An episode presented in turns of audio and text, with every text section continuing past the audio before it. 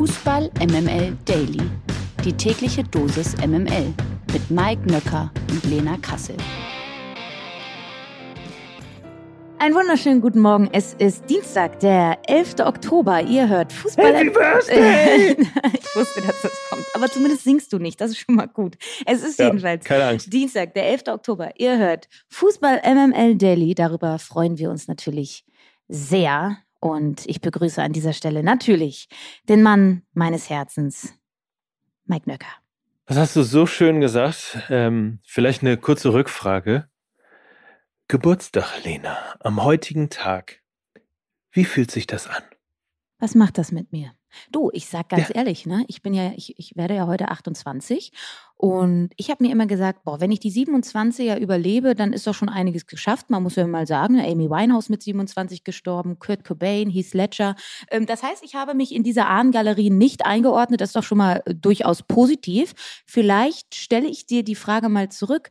Was ist denn deine Weisheit, die du mir in meinem neuen Lebensjahr mit auf den Weg geben kannst? Das, das nächste Jahr immer das Schwerste ist. Schön. Dann können wir jetzt auch. oder? Ja, super. Also jetzt fühle ich mich gepreppt. Danke dafür. ich hatte schon Angst, dass es jetzt irgendwie cheesy wird und du jetzt anfängst so von wegen so, ja, Lena, bleib so wie du bist und bleib bei dir und dann. Nein. Nee, gut, dann lieber so. Dann bitte lieber Nein. so. Das nächste Nein. Jahr wird genauso hart wie das letztrige. Ist doch super. Der Knaller des Tages. Der VfB Stuttgart hat sich nach neun sieglosen Partien in Folge von seinem Trainer Pellegrino Materazzo getrennt. Materazzo bekommt somit am kommenden Wochenende kein Endspiel gegen Schlusslicht VfL Bochum. 2019 wurde er Cheftrainer beim VfB, als die Schwaben noch in der zweiten Liga spielten. Lange hat man an ihm festgehalten, jetzt also das Aus für den 44-Jährigen. Ist das, Lena, eine richtige Entscheidung? Also ich muss sagen, ich glaube, dass der VfB Stuttgart auf dem vorletzten Platz steht, hat nichts mit Pellegrino Matarazzo zu tun. Ich glaube, er ist ein bisschen das Bauernopfer, also der nächste Impuls, den man dann irgendwie nachgeht. Ähm, ich habe an so vielen Stellen in diesem Podcast schon gesagt, dass der Kader einfach wahnsinnig unausgeglichen ist in seiner Balance. Ähm, es fehlt ein richtiger Knipser, es fehlt ein richtiger Leader. Und das ist eben nicht der Verantwortungsbereich von Trainer Pellegrino Matarazzo, sondern das ist der Verantwortungsbereich von unserem Diamantauge. Und äh, der hat vielleicht vor lauter Funkeln dann ein bisschen das große Ganze aus dem Auge verloren. Deshalb glaube ich, kann es eventuell sein, dass sich der VfB Stuttgart in drei bis vier Jahren darüber ärgern wird, dass Pellegrino Matarazzo irgendwie in der Champions League coacht und der VfB Stuttgart vielleicht in der zweiten Liga landet. Es hängt natürlich jetzt sehr viel davon ab, wer da als nächstes kommt. Äh, glaube, da ist es nicht unbedingt förderlich, dass Werle als Vorstandsvorsitzender mit im Boot ist. Der hat ja dann doch immer seine, die ein oder andere Köln-Connection schon. Äh, Markus Gisdol, ich höre dir trapsen. Und das wäre, glaube ich, genau halt diese Kategorie der falsche Trainer ähm, für so eine junge Mannschaft. Du brauchst einen Trainer, der die junge Mannschaft entwickeln kann, der ein klares Spielkonzept hat, was übrigens Pellegrino Matarazzo hatte. Er hatte ein klares Spielkonzept, er hatte nur nicht die äh, Leute dafür. Äh, und das ist eben nicht sein Verdienst gewesen. Ähm, von daher jetzt sehr, sehr spannend, wer auf ihn folgen wird. Davon wird sehr vieles abhängen. Mm, Wenn man mal guckt, wer so auf dem Markt ist, auch so ein Sebastian Hoeneß ist zum Beispiel auf dem Markt, der ja auch mit der TSG ähm, einen sehr, sehr guten Ballbesitzfußball gespielt hat, aber auch da Kaderprobleme hatte, weil er keine gute Verteidigung hatte und kein Aggressive Leader im Mittelfeld. Das hat jetzt andere Breitenreiter, deshalb läuft es auch. Ähm, ich bin mir sehr sicher, dass äh, Hoeneß mit dem Kader, wie er jetzt zusammengestellt ist, in Hoffenheim ähnlich erfolgreich wäre. Von daher, das ist so ein Name, ähm, den fände ich, glaube ich, ganz gut. Aber es kann auch Gisdol oder Stöger werden. Also würde mich auch nicht wundern. Stöger. MML International. Bis zur WM gibt's bekanntlich nur noch englische Wochen. Das heißt, dass wir auch heute schon wieder über die Champions League sprechen dürfen. Gleich drei deutsche Teams sind heute Abend gefordert. RB Leipzig spielt in Glasgow gegen Celtic. Borussia Dortmund empfängt den FC Sevilla und Xabi Alonso feiert sein Champions League Debüt als Trainer bei Bayer Leverkusen gegen den FC Porto. Gibt's ein Spiel, ähm, so sozusagen dein Geburtstagsspiel, so eins, auf das du mit besonders guten Gefühlen blickst? Hm. Ich glaube nicht mit guten Gefühlen, aber auf jeden Fall äh, mit spannungserfüllten Gefühlen. Denn sowohl die Leipziger Gruppe, also Gruppe F mit Real Madrid, Schachtja Donetsk, RB Leipzig und Celtic Glasgow, als auch die Leverkusen-Gruppe mit Brügge, Leverkusen, Porto und Atletico Madrid sind beides Gruppen, äh, wo es noch richtig spannend werden kann. Und ähm, darauf freue ich mich einfach, weil diese beiden Spiele äh, sind sehr, sehr, sehr äh, aussagekräftig, in welche Richtung es für diese beiden deutschen Mannschaften geht. Glaube, der BVB kann relativ gelassen auf das Spiel gegen Sevilla blicken.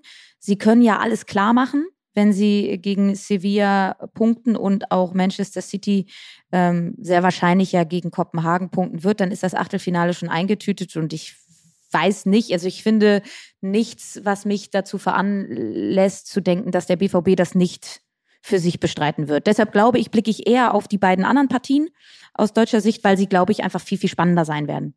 Aber wenn wir noch mal kurz gesondert über den BVB sprechen, ähm, wir müssen ja noch mal diese Geschichte da im Sturm diskutieren. Mokoko spielt zuletzt ziemlich gut, erzielte auch am Wochenende gegen die Bayern den Anschlusstreffer.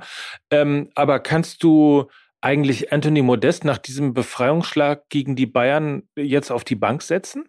Eigentlich nicht. Und ich glaube, da hat auch Edin Terzic das richtige Fingerspitzengefühl dafür.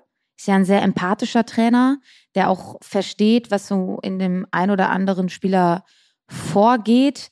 Und deshalb, warum nicht beide zusammen?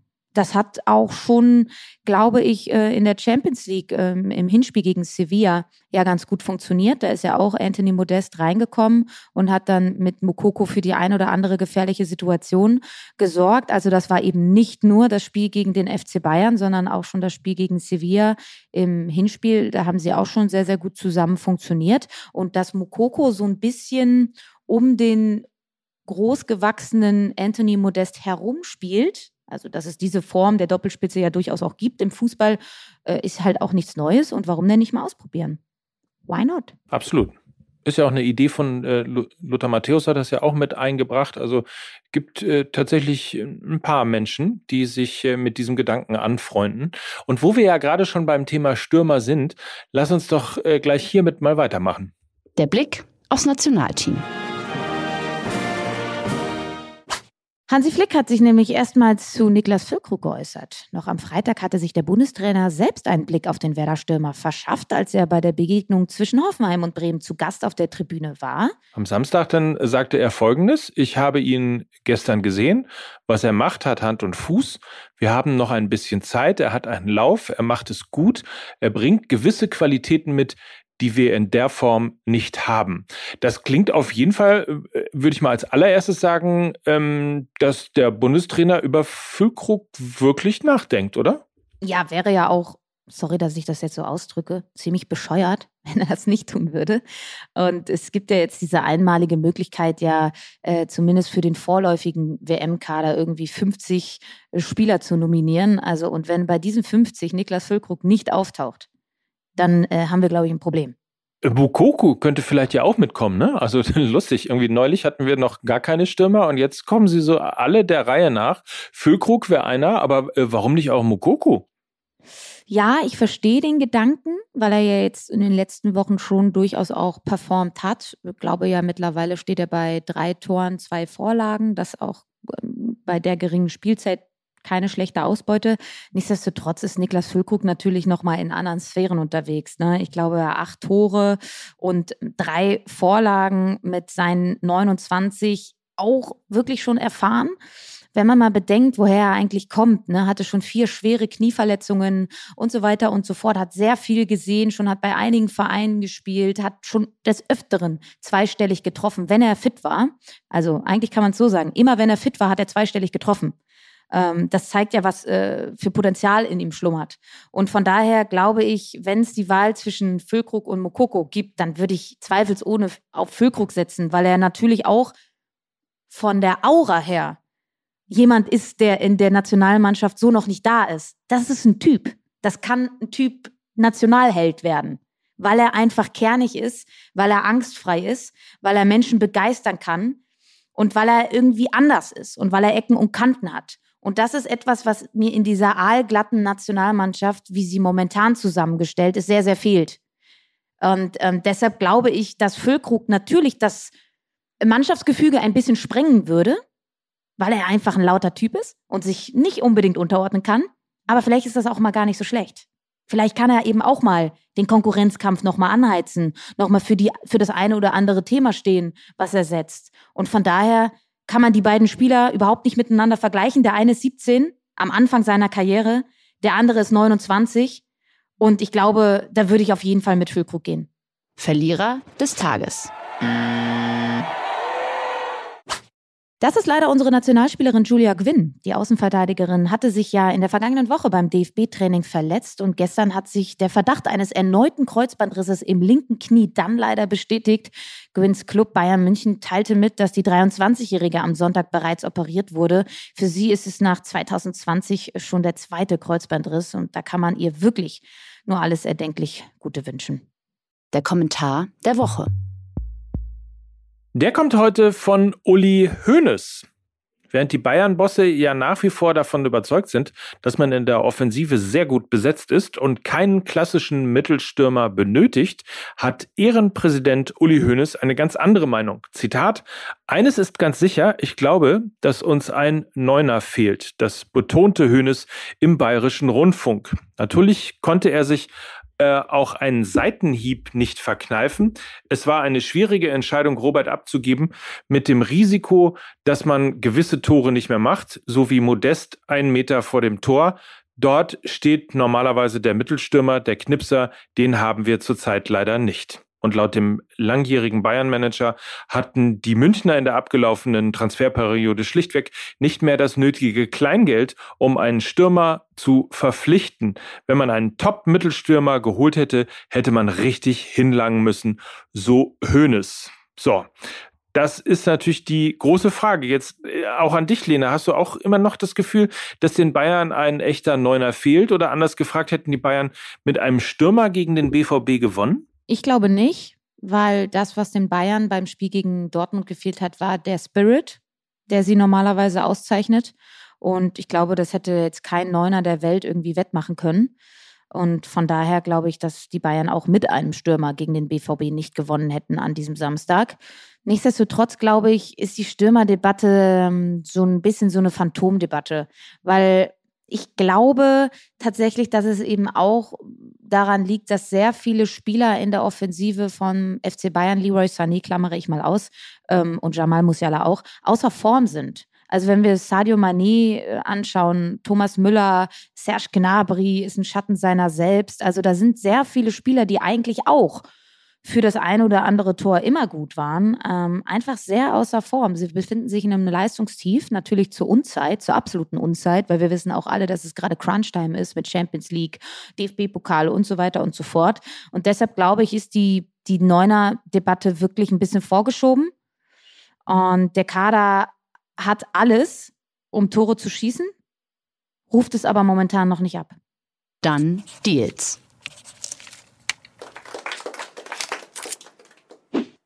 Mitten in der Saison haben sich Atletico Madrid und der FC Barcelona über einen permanenten Wechsel von Antoine Griezmann geeinigt. Griezmann, Griezmann, wie auch immer man es aussprechen möchte. Medienberichten zufolge fließen für den französischen Weltmeister 20 Millionen Euro Ablöse nach Barcelona. Das entspricht der Hälfte der Ablöse, die Barca bei Aktivierung der vertraglich fixierten Kaufpflicht zugestanden hätte. Bei Atletico wurden Griezmanns Einsätze zuletzt bewusst kurz gehalten, damit genannter Passus unwirksam bleibt. Noch vor drei Jahren zahlte Barcelona 120 Millionen Euro Ablöse für Griezmann. Der 31-Jährige unterschreibt einen Vertrag bis 2026 bei Atletico Madrid. Das ist so ein, so ein der Griezmann, das ist so eins von so vielen Beispielen. Ne? Es gibt halt Spieler, die funktionieren nur bei bestimmten Clubs, oder? Ich hatte da eher den Gedankengang, dass es vielleicht auch an diesen 120 Millionen Euro Ablöse gelegen haben könnte. Ähm, wenn ich da auch an Romelu Lukaku denke, der ja von Inter zu Chelsea gegangen ist für 115 Millionen Euro, glaube ich, und dann wieder zurückgewechselt ist. Oder auch Eden Hazard, der für 113 Millionen Euro damals von Chelsea zu Real gegangen ist. Oder auch Paul Pogba können wir auch als Beispiel nehmen, ähm, ne, äh, zu Menu. ich weiß nicht, ich glaube einfach, je höher die Ablöse ist, desto unwahrscheinlicher wird es tatsächlich, dass der Spieler in, also sein, seinen Fußstapfen beim vorigen Verein treu bleibt, weil einfach der Druck immens ist. Und ähm, wir wissen alle, wir können am befreitesten Leistung abrufen, ähm, wenn wir irgendwie keinen Druck haben. Und äh, ich glaube, je höher die Ablöse ist, desto höher steigt auch der Druck, vor allem der Erwartungsdruck ob das bei den Verantwortlichen ist, die sehr viel Geld in die Hand genommen haben, ob das bei den Fans ist, die natürlich sehr viel von dir äh, ja, erwarten oder auch bei den Teamkollegen. Ich glaube wirklich, dass Geld da einfach eine riesige Rolle spielt. Und ähm, das war zumindest der Gedanke, den ich hatte. Interessanter Gedanke. Also so im Prinzip so, je, je höher die Ablöse, desto, ja, desto höher der Druck und desto schlechter die Leistung dann. Ja, und, also, und desto höher die Wahrscheinlichkeit des Scheiterns auch, ne? Ist natürlich bitter letztlich für jeden Verein, der viel Geld ausgeben will. Aber wahrscheinlich ist es ja auch, es gibt ja unterschiedliche Menschen. Möglicherweise dann ähm, macht es mit dem einen mehr und dem anderen weniger. Wenn du ein bisschen sensibler bist, ähm, hast du vielleicht in der Tat mehr Druck. Nun hat er auf jeden Fall keinen Druck mehr, äh, denn er hat eine neue Zukunft bei Atletico Madrid und äh, kann jetzt auch immer eingesetzt werden. und ist übrigens auch lustig, ne? dass er dann nicht eingesetzt wurde, beziehungsweise kurz gehalten wurde, damit die fixierte Ablösesumme nicht zustande kommt. Auch herrlich, was es mittlerweile im Fußball doch alles gibt. Ja, wir, äh, es gibt auf jeden Fall eine neue äh, Folge Fußball MML. Also ich bin hier ganz aufgeregt, ne? Ich muss jetzt los. Also, ja, also ich, ich bin sehr aufgeregt, weil die ganze Zeit ja hier überall immer steht, unter besonderen Umständen an einem besonderen Ort. Ey, jetzt müsst ihr aber auch liefern, ne? Ich bin schon gespannt wie ein Flitzebogen. Ja, absolut. Das tun wir jetzt auch. Ähm, deswegen äh, schalte ich jetzt gleich um zu Fußball MML, bedanke mich bei Lena Kassel, wünsche ihr einen wunderschönen Geburtstag, den sie allerdings bei Amazon Prime Video verbringen muss. Dort gibt es nämlich heute BVB äh, gegen Sevilla. Du musst arbeiten an deinem Geburtstag, du. Ja, und ja, egal. Schaltet ein, wenn ihr Bock habt. Äh, und schaltet auch morgen wieder ein, wenn es eine neue Folge Fußball MML Daily gibt. Und das waren für euch heute Lena Kassel und Mike Nöcker für Fußball MML. Tschüss. Tschüss. Dieser Podcast wird produziert von Podstars bei OMR.